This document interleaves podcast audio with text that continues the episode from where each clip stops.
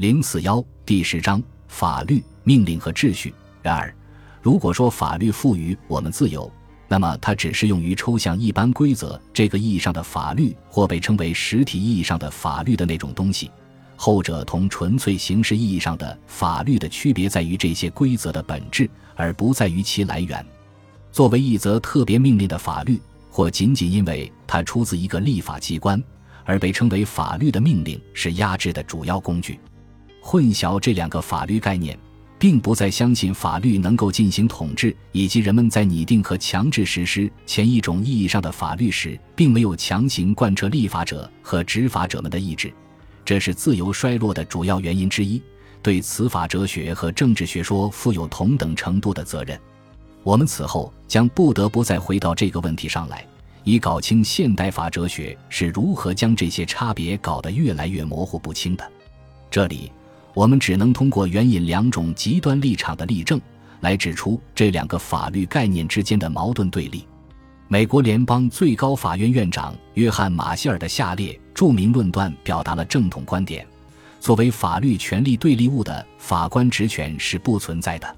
法庭只是没有意志的纯粹的法律工具。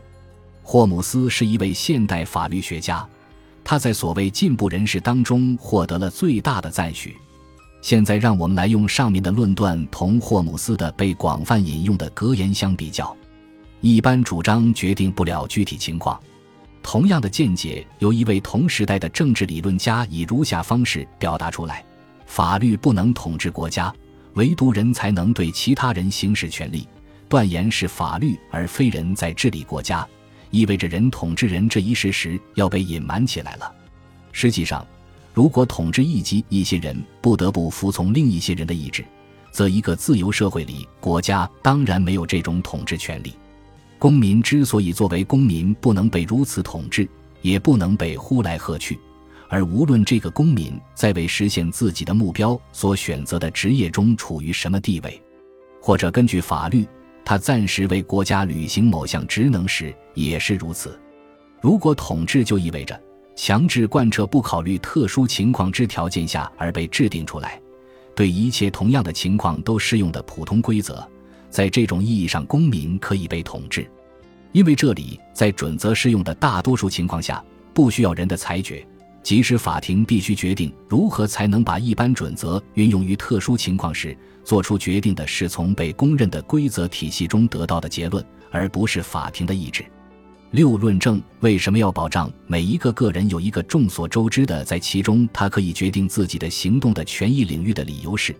这使他能够最充分地运用他的知识，尤其是他关于时间和地点特殊条件的具体和独一无二的知识。法律会告诉他，他能够指望什么样的环境，凭借这种环境，他可以扩展他能预见自己行动后果的范围。法律也会告诉他。他必须考虑到他的行为可能出现什么样的后果，或他要对什么承担责任。这就是说，他可以做什么或被必须做什么，只能取决于假定他能获悉或者弄清的情况。任何一项使一个人的选择范围依赖于他无法预见的间接的行为后果的准则都不可能有效，或不可能让一个人自由地去决定，甚或在他能够预见的那些行动后果中。规则将突出强调一些他必须注意的后果，而另外一些后果他却可以忽视。尤其是这些规则不仅要求任何个人不得干损害别人的事情，而且他们将或应该被这样来表述：以致在适用于一个特殊情况时，他们将清楚地确定什么样的结果必须予以注意，什么样的结果则不然。法律以这种方式有助于个人能够有效地使用他自己的知识。并有利于他为此目的而获取知识。不过，法律也体现着知识或以往经验的结晶，他们可以为人所利用，只要人们按这些规则行事。事实上，在遵守共同准则的情况下，个人之间的合作基于一种知识的划分，在这种划分中，个人必须考虑特殊情况。可是，法律要保证个人的行动要适合于社会的某些一般的或持续存在的特性。这种体现在法律中的。个人通过遵守规则而加以利用的经验是很难讨论清楚的，因为他一般来说对于这些个人或任何其他人都是陌生的。这些准则的大多数从来就不是有意识的发明出来的，而是借助于一个反复试验的渐进过程产生的。在这个过程中，世世代代一脉相承的经验使这些规则成为现在的样子。所以在大多数情况下，从来就没有一个人了解使一个规则获得某种特定形式的全部原因和考虑。故此，我们常常不得不试图揭示一项规则的实际功能。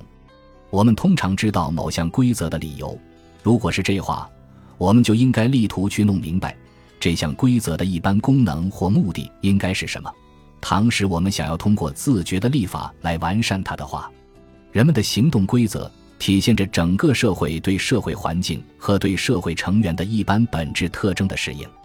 这些规则用来，或者说应该用来辅助个人制定那种实现的可能很大的计划。这些规则之所以会产生，也许只是因为在某些情况下。个人之间在有关什么是每一个个人均有权去做的事情这一问题上很容易发生冲突，而唯独在有一种准则能明明白白地告诉每一个人什么是他的权利的情况下，冲突才能避免。经常会有好些规则可能会满足这种要求，但是不是所有都同样令人满意。我们称为所有权的权利体系应该包括哪些具体内容？特别当涉及到地产时，受保护的个人领域应该包括什么样的其他权利？国家应该强行实施什么样的契约？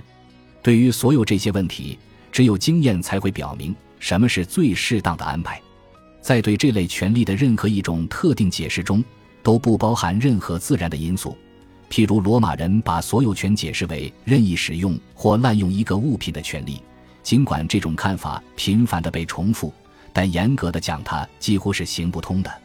不过，一切稍微进步一些的法律制度的主要特征是如此的相似，以致他们看起来好像仅仅是大卫·休谟提出的天赋人权的三大基本准则的作品。这天赋人权的三大基本准则是：稳定财产的权利、通过协定转移财产的权利以及履行诺言的权利。本集播放完毕，感谢您的收听，喜欢请订阅加关注。主页有更多精彩内容。